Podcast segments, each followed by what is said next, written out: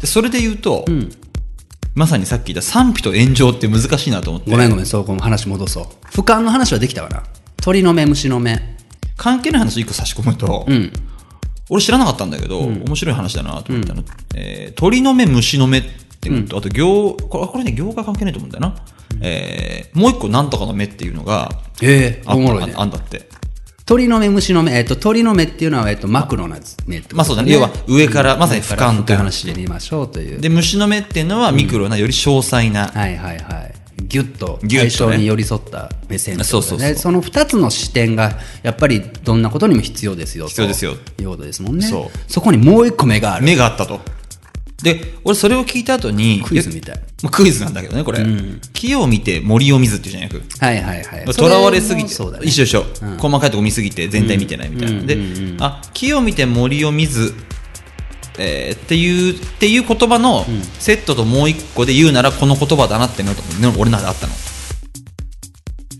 皆さんこんにちは特勤マッシュしぶちゃんことしぶちゃんです特勤マッシュ提供ポッドキャスト番組「ノットスクールこの番組では高校時代同じ時を過ごし共に社会へ出た2人が今それぞれの知識と経験をクロスさせ近い未来で次を担う世代へ向けて手加減なしでお届けしますぜひ最後までお楽しみくださいそれはサーペが考えたん考えたらまあいやもうあるかもしれないけどああ今今今のところ俺が調べてないから、俺が考えたっていう何ねこ何れ何何何あとりあえずえっとわあまず先に鳥の目虫の目で言うと魚の目っていうのって魚うん鳥の目虫の目魚の目要は潮の目を読むっていう要はああ、じ時代を見る目流れを読む。流れを読むあなるほどね。そう流れね。流れ鳥にも虫にも流れはないもんね。ない。点じゃない。はい線線はないじゃん。あ、ないないない。ああ、なるほど。面白いなおもちょろっと面面白白いいでしょね。ああ、なるほどね。で時流を読むだ。自流読むそう。あで、俺、木を見て森を見ず。木と森だったら、あそれに言うところの。それに言うところの、俺は風だなと思ったの。風だまねんま。うんはい風を読む。で、鳥の目、虫の目はよくある話だから、俺は木と森と風を自分で使っていこうかなと思って。日本人的だと思う、それってすごい。どういう意味どういなうぜならね、風流ですよ。意味わわびさびですか。わびさび。これはもう茶の心です。あの本は読んだいい方がいいんねですけど、あの 本読んだ方がいいね。うんあの、あ読んだことあるどれあの、その茶の本。あちゃんと読んでない読んでない。本当めちゃくちゃいいよ。あわびさびそう日本人の美意識の文化あは全てもう、えっと現代に至るまでにすでにもう成熟されていて、そこから先に日本っていうのは新しいいろんな文化ができているけれども、全ては茶の心に通ずるというあれだね。千の利休。デザイナーの君が言うから、逆に違和感なしだね、その話は。あでもそうかもね。でも、えっともっと違和感なくしてあげようか。えっと日本人のいろんなことを、何々風だね、何々流だねっていうじゃん。うん言うね。風と流れなよ。おそれってよく今の話に乗っかってきたな。あすごい。なるほそどれねって。すごいジャパニーズなよ。そうなんだ。形ないじゃん。ない。触れんじゃん。触れない。海外の人からしたら日本人のそのもう何もないものを形、スタイルにして呼んでいるっていうのは違和感ないって、面白いね。面白いでしょすっごい面白い。そうそうそうでもそれはでも時流だったりそういう流れみたいなものを日本人は多分敏感に察知して、自分の動きとか誰かを動かせたりとかそれはあれなのかな日本人空気読みがちともつながるのか空気読みがちもあるかもね見えないもんね空気なんてななるほどだね。から見えないものに、えーっと意識をお持つみたいなのはやっぱ概念化得意なんだ。概念化もあるし多分神格化的なものもあーやっぱり八百万の神みたいなのもやっぱ日本人的だよねなるほど一。心ではなく神っていうのは全てのものに宿っているんだよと目に見えないものに意識があるんだよっていうやなんんかことない ね。竜、竜、なんとか歯。流儀、うん、は、うん、そのあれだよね。普通に見たらこいつとこいつって関係ないのに、こういう観点でなんとか派だよねってまとめ、まとめるじゃん、人って。うんうんはい面白いもんで。はいはいはだいから日本人イノベーション得意じゃねえか説ってよくあるんだけど、へえ、それあって、うん、どうつながるのつまり、えっと、うんどういうといいかな。例えばさ、あーこれこれ難しいな、えーなぜなら、ちょっと人種的な話をしたやつだから、怖いんだけあどー、まああ、わかったわかった。じゃあ黒髪の人が、まあ黒髪派だよねって言うでしょ。うん金髪の人は金髪。見た目で整理するじゃん、人って。今ちょうどまあ黒髪派金あ髪そう派そそいうますうけどそはいはうだけどあー何2人とも、うーん例えば自己主張強い派というかさあーそうわわかんないけどおらおら目に見えないさっき言ったちょっと目に見えないものでまとめるじゃん、いうんでも目に見えるものだけでまとめてたら、ああそういうことかだ誰が見ても整理つくんだよ、はいはいはいはいでね KJ 法っていうやつがあって KJ 法アイアイディア出しの話で、うんあの川北二郎先生っていう、うん、川北二郎先生先生の、が開発されたというメソッドなんですよ、なんで頭文字だって K と J で KJ 法ってあのうちの会社でもやるんだけど、んよくグルーピングするじゃん、うんいろんなものを、果物は果物、い例えば野菜は野菜、っていうのを違う、あー違う共通項を無理やり見つけてひはいはいはいはい紐付けるっていう、はいはいはい例えばえーいちごも赤トマトも赤、まあこれは見た目だから赤でくくってってなったらなるよね円をめちゃくちゃ探すってことだあそうそうそうそういっぱいの円を探そうそうして重なってるところの点を増やしていくっていう作業だ増やしていくだしみんながまだ見つけられてないグルーピングなんじゃないみたいあーはいはいはいはないいやじゃあ例えば風邪の時に食べるものシリーズでくくったら違うまとまりができるじゃん、うんなるほどでいわゆるそれがだからほらねまたこいつ言ってるよって話だけどイノベーションっぽいでもそうだねようん、視点を変えるってことだもんねあそうそうそうみんなが見てるところはずらすっていうそう、っていうえあの今の話は非常にそこにつあ通じるなと思って俺の中で全部が納得っていう、うんなるほどねだからそれでいくところの俯瞰力っていうのは、やっぱり俺は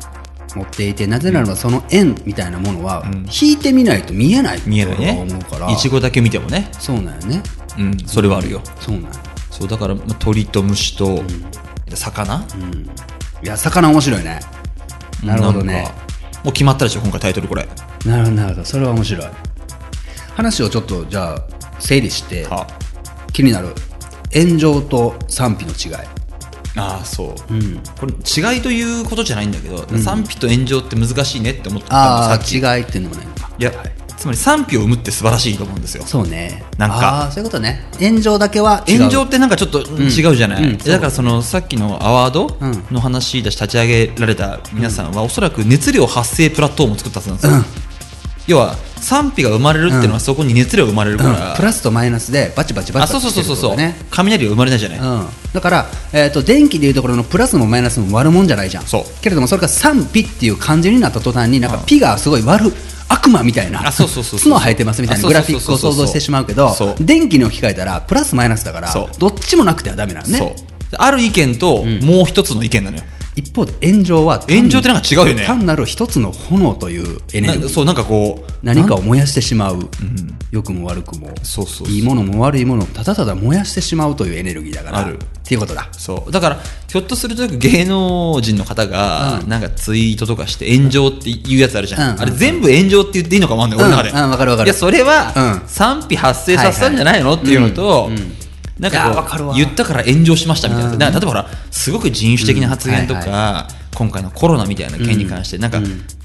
ちょっとかまあ過剰というとあれなんだけどね、まあ、それすらい一個の意見と言われちゃうと難しいんだけいろどんな側面があるからねうんなんかその、まあ、要はポジティブなパワーじゃないといううんもの,、ものうんがまあ炎上になるじゃない。はい、だから難しいよね、特にその発信力が強い人はね、それだけですごいパワー持っちゃうから、うん大変だな、こんな好き勝手喋ってらんないと思うしっていう、だそのさっき言ったアワードはすごく賛否うんだとすると、いや、すごいなと思って、でさっき言ったじゃんそ、その責任を一手に。っていうのは、発生させたプラットフォームであると同時に、その賛否両方を受け受け取るうー責任プラットフォームでもあるっていうのは、だうんすごいなと思ったけどね。だってあのそうなのよ、えっと、何度もその話題をしてしまうのも、ね、せっかくのノットスクールもったいない、申し訳ないけど、あのやっぱり無理なの土台うんこれだけ自由度の高いこれだけ面白い番組がうごめき合っている中で、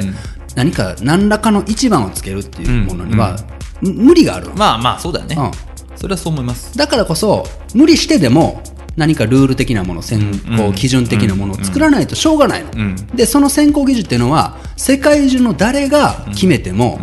絶対に賛否があるの、そうだね。当然なのそれはそりゃそうだ。でもそれを受け入れれる体制が整うのって誰なんだろうってなったら今の例えばじゃあ日本で最も音声メディア盛り上がっています、どこがそれをしたらひとまずのところ納得する数が多いかなと思ったら、もう俺は今のこれだと思う,、思うのんなるほどね。うんそれを個人の方がやってみはいはいはい配信者の方が、えっと有志で募ってやってみ、まずそんなだけのパイにはやっぱりな正直ならないよ、うん。賛否にもならない、うん。でこれは、えっと俺別の番組袴のラジオの方でもちょっと喋ったんやけど、結局のところね今回のアワードだけで言うなら、あの番組ノミネートされた20番組、そして推薦番組というかその下に60番組あって、うん惜しくすもごい敗ねれましたと、うんさらにはその812番組全部あれ羅列してくれてるわーってはでなぜそんなことをめちゃくちゃ面倒よ、うん本来だったら20番組だけでいいよ、うん普通のアワードってポッドキャスト関係なく、そういうことしないから、うんでなんでそういうことしてるかっていうと結局は、ポッドキャストを初めて知る人が対象になっている対象ってごめんああまたダブルミーニングだ、いあ本当だうんはいポッドキャストを初めて知る人っていうのをに、の方に向けてうん放たれてるのよ、うんうんつまりはそういう方あお便り来たんやだから何今回はあで、なんかたまたまヤフーニュースを見かけて、んポッドキャストっていうのを知って、墓場のラジオ聞いてます、面白いですねっていうの来た。ヤフえヤフーニュース出たのヤフーニュース出た出た。あすげえなポッドキャストを知りませんでしたって方からメールがあ来てーね。でもそうかもねそんな嬉しいじゃん。うんもちろんもちろんそれでこそ、あれを、あのアワードが始まったまあ意味だよね大義だろうし、うんうんうんうんで、その方にも俺は番組を通じて喋ったんやけど、えっ、と、つまりは、そういう、これから初めてポッドキャストを知るみたいな人、うんのために放たれてるから、ノミネート番組が何だろうかとか、推薦番組が何とか、対下手したら最対象が何とか、もうその人たちにとっては単なるきっかけ、うんうんうんだから配信者のための賞レースでは決してないって俺は思うのよ、ああでもそうだと思うううんん、ポッドキャストを初めて知る人のためのきっかけなんよ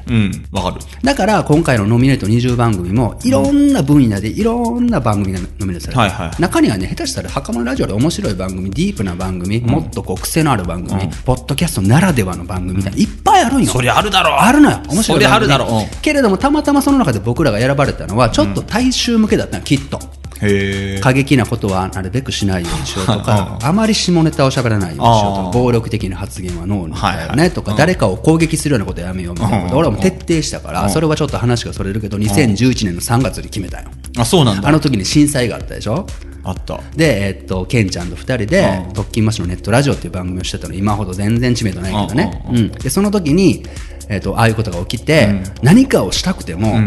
何もできなかったの、特勤マッシュは。ああ例えばあの時は論文の淳さんとかが自分たちではいはい活動をして、テレビ以外のところであのいろんなファンの方を集めて、